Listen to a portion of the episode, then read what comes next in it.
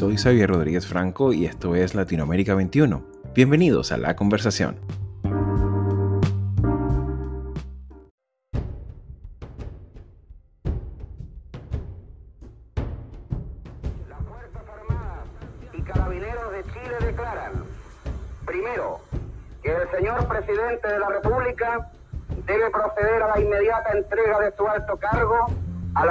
Armadas y Carabineros de Chile. 5 para las 10 de la mañana. Y aparecen frente al Palacio de Gobierno fuerzas blindadas. Sus ametralladoras apuntan en dirección al palacio. El estudio de la historia y presente de la política latinoamericana implica interactuar en reiteradas ocasiones con rupturas del orden constitucional. Entre las formas que adoptan estas rupturas políticas, el golpe de Estado en Latinoamérica destaca como una de las más habituales, bien como una herencia del pretorianismo de la vida política desde las independencias del siglo XIX, o bien como rasgo corporativo del Estado moderno del siglo XX, los golpes de Estado, con sus variantes, han sido expresión de la fragilidad democrática de nuestra región. Si bien en la actualidad no son el principal mecanismo de cambio político, pocos países están totalmente eximidos de su ocasional ocurrencia. Y es que para el siglo XXI, sus mecanismos y procedimientos han registrado notorios cambios, especialmente en el empleo de la fuerza y el papel de las Fuerzas Armadas. En efecto, las imágenes de comandos militares tomando por asalto la Casa de Gobierno, imponiendo una junta militar y decretando la suspensión de garantías constitucionales pareciera estar en desuso en el siglo XXI. Sin embargo, su rol arbitral ha estado presente detrás de otras instancias del Estado como tribunales, parlamentos e incluso medios de comunicación, tal como se evidenciaría en los casos de Venezuela en el 2002, Ecuador 2005, Honduras 2009, Paraguay 2012, Brasil 2016 y más recientemente en Bolivia en el 2019. Episodios que representan un verdadero desafío analítico para un concepto que debe ampliarse y adaptarse teóricamente a las nuevas formas en las que estos cambios políticos no electorales vienen ocurriendo. Para abordar este cambiante tema, contamos con el apoyo analítico del politólogo Fabrizio Pereira, profesor de Ciencia Política de la Universidad Federal del Estado de Río de Janeiro, con quien analizamos la historia de los golpes de Estado, su desarrollo conceptual a lo largo del tiempo y especialmente profundizaremos en el caso del juicio político contra la expresidenta Dilma Rousseff, particular caso que con el paso de los años y ante las irregularidades documentadas del propio proceso judicial representaría uno de los más recientes golpes institucionales tal como lo define el profesor Pereira. Ficando assim acusada, condenada à perda do cargo de presidente da República Federativa do Brasil. O Senado Federal decidiu afastar a pena de inabilitação para o exercício de cargo público, em virtude, em virtude de não se ter obtido nesta votação dois terços dos votos constitucionalmente previstos. Queridos amigos, una vez más, sean todos bienvenidos a la conversación.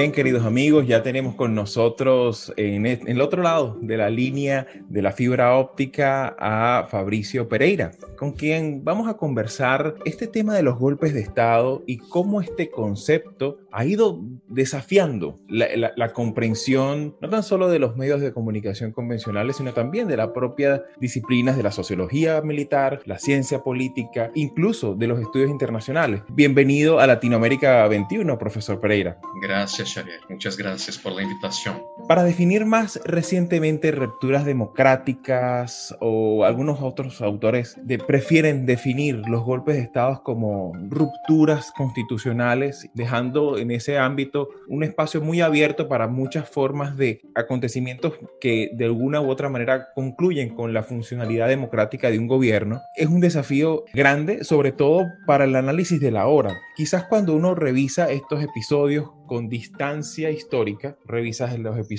del siglo XX, es un poco más nítido, sale a la, luz más información, más datos, más testimonios. Hay gente que declara abiertamente cosas que no salen en el momento de los acontecimientos. Pero ciertamente, y, y, será como la primera, la primera pregunta, profesor, la sociología política de los golpes de Estado también está cambiando en el siglo XXI, ¿cierto? Certo, está mudando sim, como, como os fenômenos mudaram também. Se, em geral, no século XX, se entendia golpe de Estado como um sinônimo de golpe militar, particularmente na periferia, na América Latina, na África, na Ásia, hoje, no século XXI, há exemplos de rupturas institucionais que podem ser entendidas como golpes de Estado que não lançam mão abertamente da violência, da violência física, do uso das instituições armadas repressivas do Estado, ou seja, das Forças Armadas e das polícias. Então, são golpes que são perpetrados por setores do judiciário, pelo, pelo parlamento, com o apoio de uma boa parte da mídia tradicional, oligopolizada, então que levam adiante processos de ruptura institucional que, como não se utilizam diretamente da violência física e tentam se utilizar de mecanismos institucionais presentes nas constituições,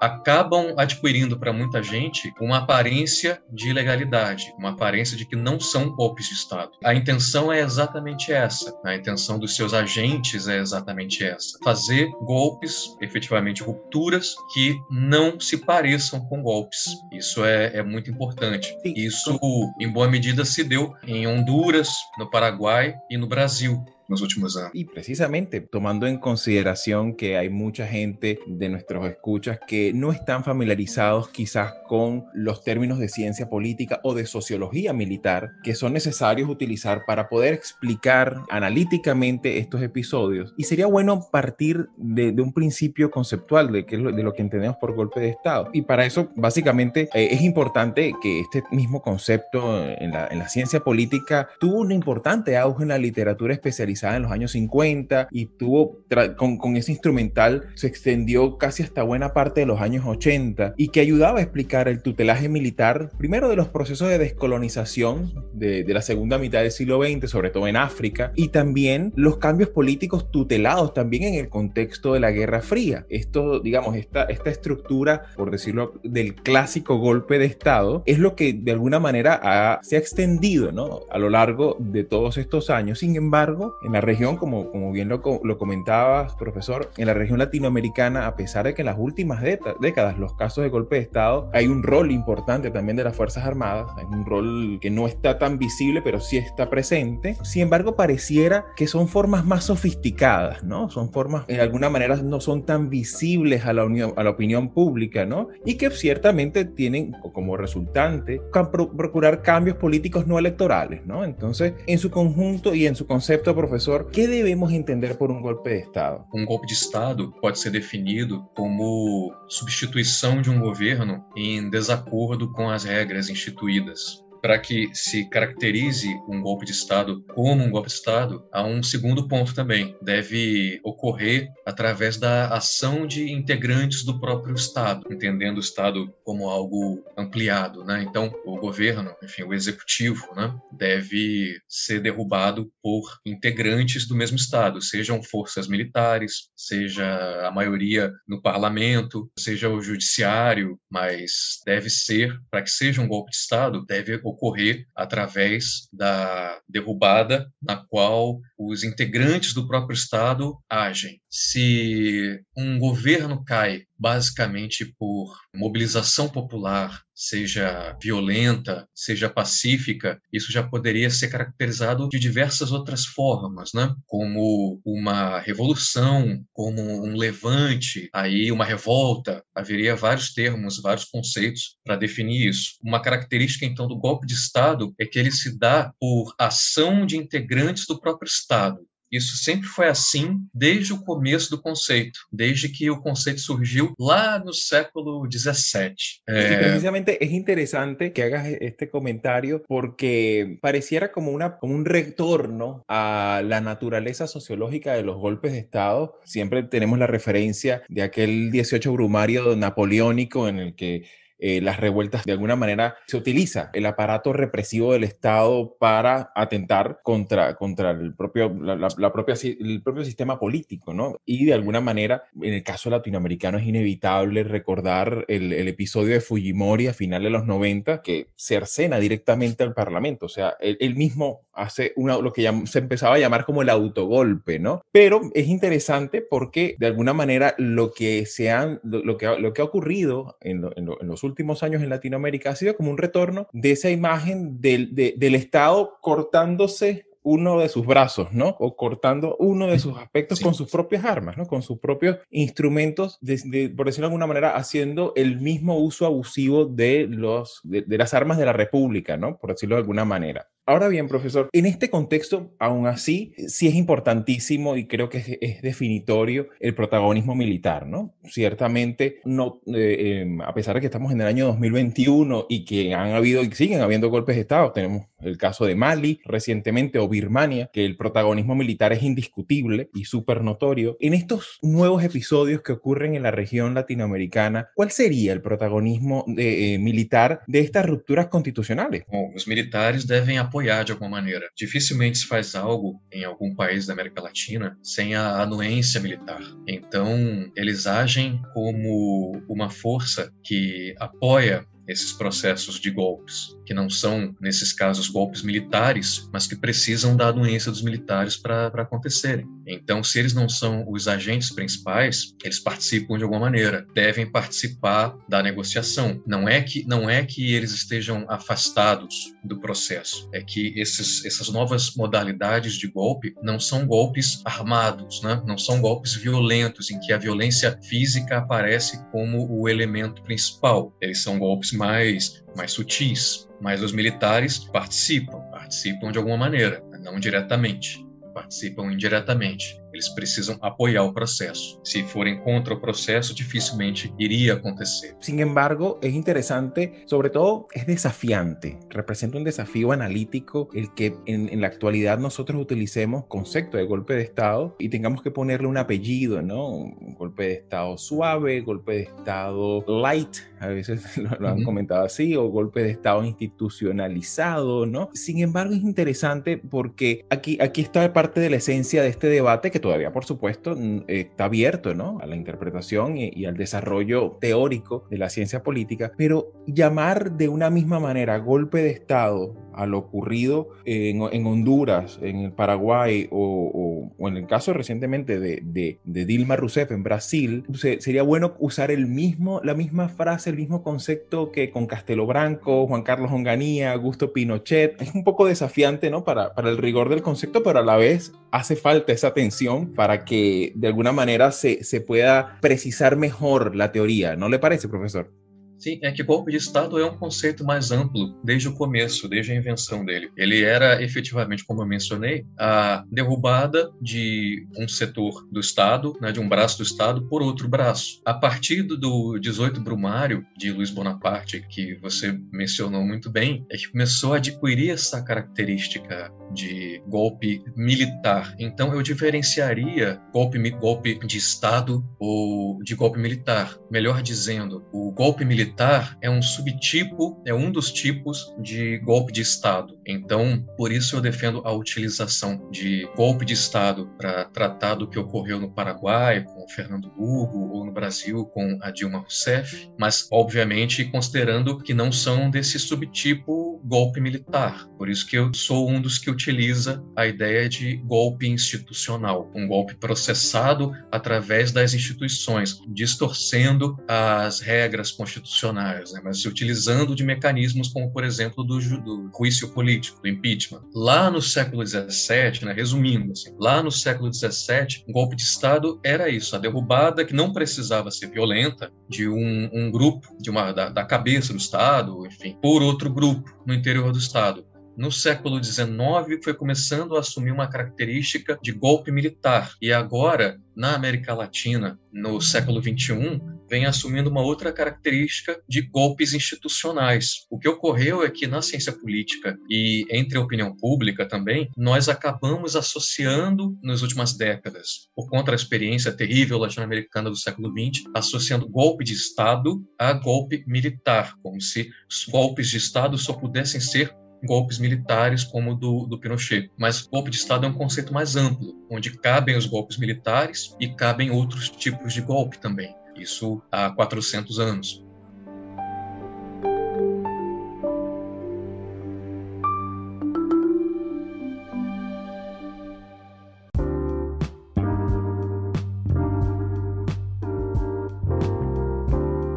Latinoamérica 21 é um meio de comunicação independente e plural, comprometido com a democracia e a liberdade de expressão, que produz textos de análises e opiniões escritos por especialistas sobre os temas políticos, econômicos e sociais da América Latina. Nossa rede é formada por mais de 150 colunistas latino-americanos ou latino-americanistas, de mais de 20 países e provenientes de diversas disciplinas que colaboram regularmente com seus textos. O conteúdo de Latinoamérica 21 é publicado em nosso site em português, espanhol espanhol e inglês, em diferentes seções de uma rede que inclui 16 dos principais jornais da região.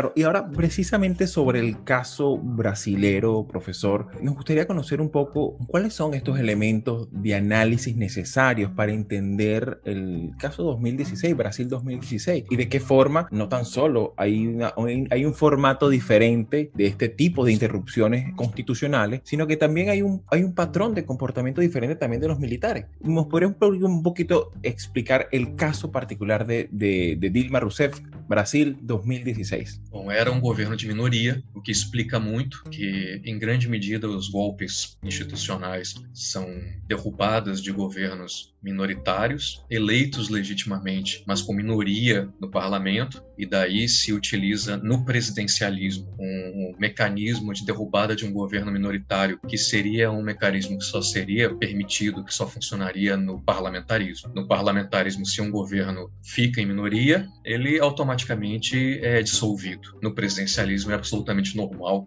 e acontece o tempo todo, que você tenha um governo, um executivo, né, um partido, uma corrente controlando o executivo e outras correntes de oposição controlando o legislativo, o parlamento. Então, o que acontece é se utilizar, no caso do Brasil, se utilizou de, de argumentos de corrupção, o processo, o famoso processo da Operação Lava Jato, né, que tá, está sendo, nos últimos meses, desmistificado. Esse processo da Operação Lava Jato criou um clima de caça às bruxas, durante alguns anos no Brasil. Tem um clima de antipolítica muito forte, mas uma antipolítica muito voltada contra a esquerda. No fundo, um que se vai em todos, mas um que se vai em todos muito com, com muita ênfase por parte da, da mídia mais tradicional e por parte de, de movimentos de rede social, voltado contra a, a esquerda, em particular contra o Partido dos Trabalhadores, o partido do Luiz Inácio Lula da Silva e da, da, da Dilma Rousseff. Assim que ela, ela conseguiu se reeleger em 2014 com uma diferença pequena em relação ao segundo colocado no segundo turno. Ela assumiu o segundo mandato numa posição de, de fraqueza, né, enfraquecimento muito grande no parlamento, uma base conservadora muito forte no parlamento, e com toda essa campanha em torno das denúncias de corrupção na empresa petrolífera Petrobras. Então, ao longo de, de, de 2015 e começo de 2016, quero dizer, o começo do segundo mandato da, da presidenta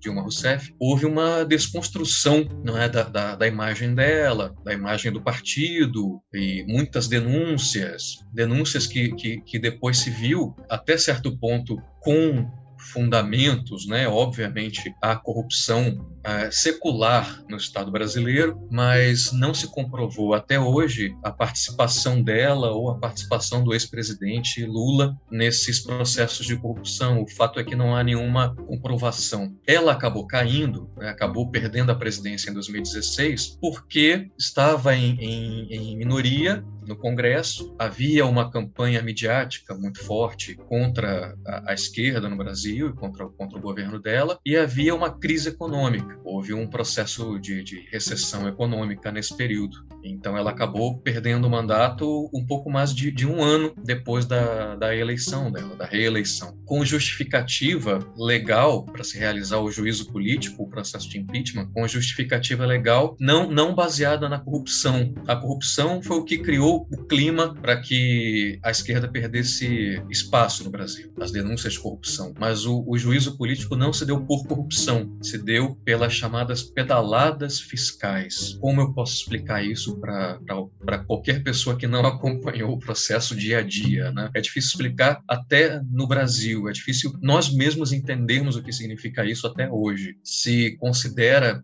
no Brasil se define, há uma lei de responsabilidade fiscal. O orçamento que é aprovado no começo do ano é muito, se torna muito, muito restrito, se torna uma limitação muito grande ao longo do ano. E qualquer coisa que se mude na execução do, do, do orçamento, do pressuposto, pode ser legalmente uma justificativa para um juízo político do presidente, de qualquer um dos presidentes, seja do atual, da Dilma Rousseff, do Lula, do Fernando Henrique Cardoso ou de qualquer um deles. É, o que ocorreu é que se se retirou uma, um, um, valor determinado do, do, orçamento num mês para se pagar programas sociais, a Bolsa Família. E aí se, se retirou de um banco público o dinheiro para pagar a Bolsa Família e no mês seguinte se retornou esse valor para o banco público para cobrir aquela despesa que tinha sido feita no mês anterior. E isso foi usado como justificativa legal para o juízo político da presidente. Então não passa por corrupção, passa por um, na época, considerado um mau manejo das contas públicas. Seria isso. Mas é, é, uma, é uma, um preciosismo jurídico, é uma, um legalismo, vamos dizer, que, claro, que em todo caso, em, em, todo caso seria um manejo de carácter administrativo, de direito administrativo, sim, não penal. No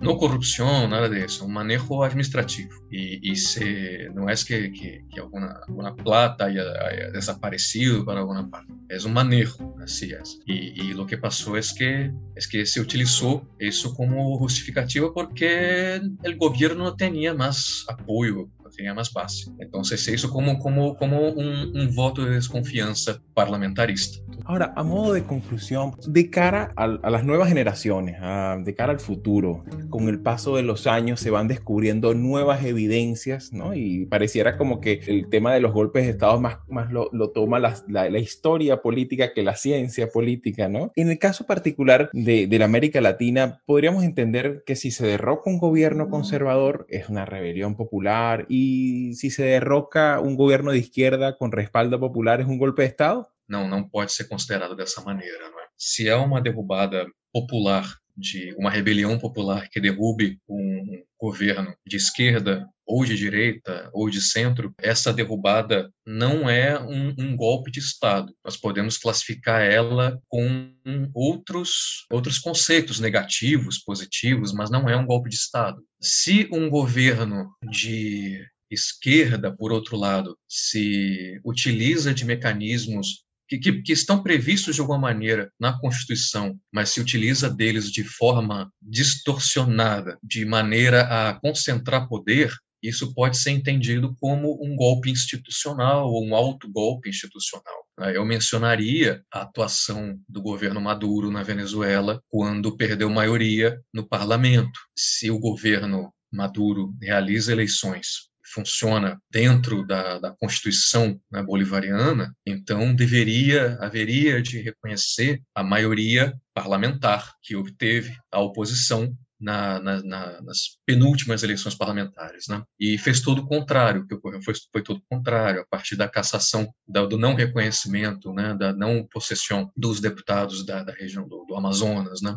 Para que a oposição não tivesse maioria qualificada, tivesse simplesmente maioria simples, ali naquele ponto já é, é um golpe institucional. Da mesma forma, a convocatória depois de uma Assembleia Constituinte que não surgiu da, da, manifestação da maioria da população ou de grupos consideráveis de organizações sociais, do sistema de partidos, do que seja. Foi uma, uma Assembleia Constitucional, uma, uma Assembleia Constituinte que foi feita só para retirar o poder do parlamento e que depois não chegou a lugar algum, produzindo uma nova Constituição, ficou evidente qual era a função dela. Isso é um golpe institucional também. Então, o golpe institucional não é, não deve ser um conceito que só deve servir para ser utilizado em defesa da esquerda contra movimentos conservadores. Né? Se, utilizou o golpe institucional na, na Venezuela como uma forma das esquerdas tentarem se manter no poder em minoria. Uma força política minoritária, claramente minoritária, na Venezuela hoje, que não, certamente não tem mais de um terço de, do apoio popular, certamente tem bem menos de um terço do que um terço do apoio popular. Então ela se manteve, se vem se mantendo no poder a partir de golpes institucionais também e a partir de modalidades tradicionais, né, mais tradicionais do século XX, como o apoio militar, que mantém o regime Maduro. Mas temos que. A, questão toda é, é, tentar avançar teoricamente, porque nós temos fenômenos latino-americanos que, que devem ser entendidos a partir de, de, de, conceitos novos ou de adaptação de conceitos novos. Né? A ciência política é uma rede internacional, é uma comunidade científica, acadêmica global e produzir nossos próprios conceitos ou adaptar conceitos. Né? Aproveitando isso, eu gostaria de falar sobre o Latinoamérica 21 também, que é uma iniciativa fantástica tem relação exatamente com, com, com o que eu estou dizendo aqui. Latinoamérica 21 é um espaço plural, né? não é um espaço que seja de esquerda, centro ou direita. É um espaço crítico no sentido em que todos os cientistas sociais deveriam ser críticos, mas não é, mas é um portal plural, é, é uma agência plural e é uma forma de que nós nos façamos ouvir, né? Nós nos façamos ler a partir do sul, que os cientistas sociais do, do Sul façam algo que é a nossa obrigação, que é sair da nossa torre de marfim acadêmica e dialogar com a sociedade, escrever na, nos diários de imprensa, né, que nós criticamos tanto, que não são plurais, muitos são muitos são conservadores mesmo, mas nós precisamos participar, escrever Claro, y también tener nuevos formatos como esta conversación en un podcast, ¿no? Que ya también ha sido uno de los espacios que hemos, con, con, los últimos meses, hemos logrado ir poco a poco dándole espacio a otras disciplinas, amplificando este diálogo necesario sobre nuestra región y amplificando también la perspectiva en la propia voz de su, de su propia gente sobre Latinoamérica. Así que bueno, profesor, muchísimas gracias por su tiempo, por sus palabras, por sus reflexiones y bueno, solamente quedaría eh, coordinarnos para una próxima oportunidad. Muchas gracias por la invitación otra vez. Es un placer, es un gusto colaborar con Latinoamérica 21, 21 en, ese, en el podcast. Yo estoy, estoy disponible para que nos hablemos siempre que posible y también escribiendo todos los meses para, para Latinoamérica 21. Así que muchas gracias.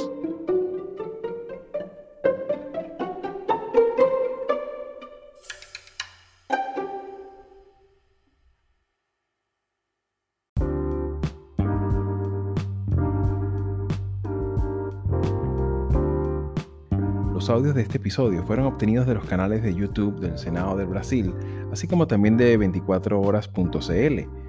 La musicalización, por su parte, se realizó gracias a Blue Dot Sessions y Carolina Marins. Yo soy Xavier Rodríguez Franco y hasta la próxima semana.